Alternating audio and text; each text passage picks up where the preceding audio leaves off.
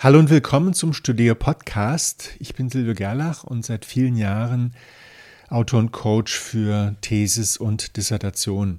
Wir wollen uns heute mit der Frage beschäftigen, wie du es schaffst, am Ende deine Erkenntnisse aus der Dissertation nicht für banal zu halten.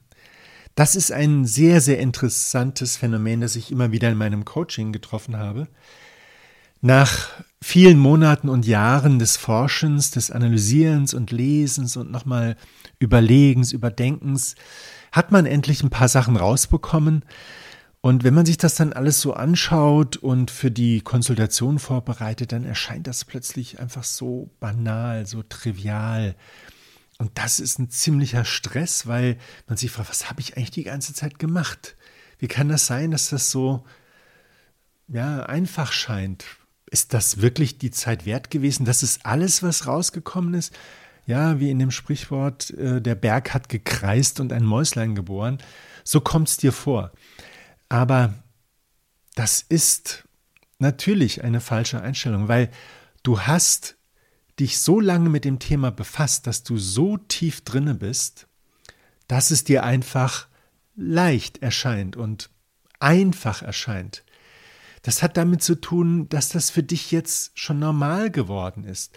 Aber das heißt es noch lange nicht, dass das für andere ja normal ist.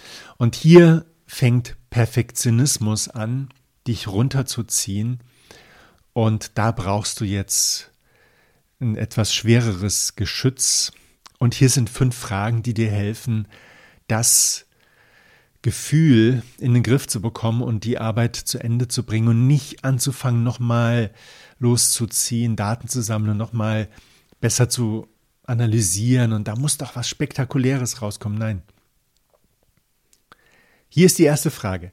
Habe ich die ursprünglichen Ziele meiner Dissertation erreicht und die gewünschten Ergebnisse gewonnen? Das ist die zentrale Frage. Du hast ein Projekt geplant, über einen längeren Zeitraum, hast am Anfang eine Leitfrage gehabt mit Unterfragen.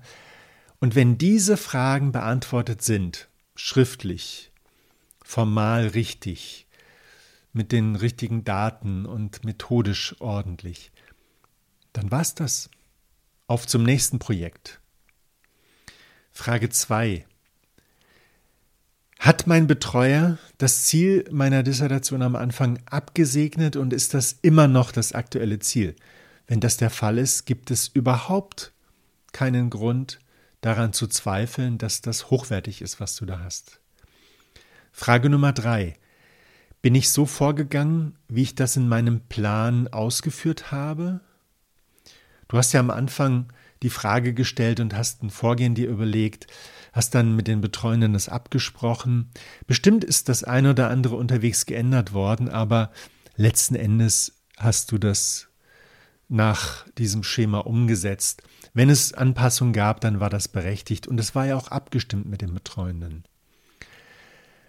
Die Frage Nummer vier. Was sagen die Betreuenden über die Erkenntnisse der Dissertation? Finden die sie gut Kritisieren Sie sie fundamental? Haben Sie vielleicht Kleinigkeiten auszusetzen?